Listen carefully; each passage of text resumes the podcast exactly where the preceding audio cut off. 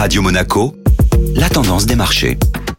Radio Monaco, la tendance des marchés avec Société Générale Private Banking. Bonjour Delphine Michalet. Bonjour Benjamin. Les bourses européennes se remettent difficilement du coup de blues de la séance de mardi. Et oui Benjamin, les tensions sur les rendements obligataires se sont calmées. Néanmoins, entre les signes de ralentissement de la reprise dans certaines régions, les tensions sur les chaînes d'approvisionnement et la flambée des prix de l'énergie, les investisseurs restent préoccupés par le contexte macroéconomique. Ainsi, l'indice européen Eurostock 50 recule de plus de 4% sur le mois de septembre, son premier repli mensuel depuis janvier ce qui ramène à plus de 14% sa progression depuis le début d'année. Quelles étaient les valeurs à suivre en Europe? Les valeurs liées aux matières premières ont signé la meilleure performance sectorielle d'hier. Le sidérurgiste ArcelorMittal gagne ainsi plus 2,4%. Vivendi termine en tête de l'indice parisien avec un rebond de 2,5% après trois séances de baisse d'affilée. Enfin, l'opérateur de satellite Eutelsat s'est envolé de 15% grâce à la proposition de rachat de Patrick Drahi, une offre qui a été jugée insuffisante par le groupe. Bonne journée à tous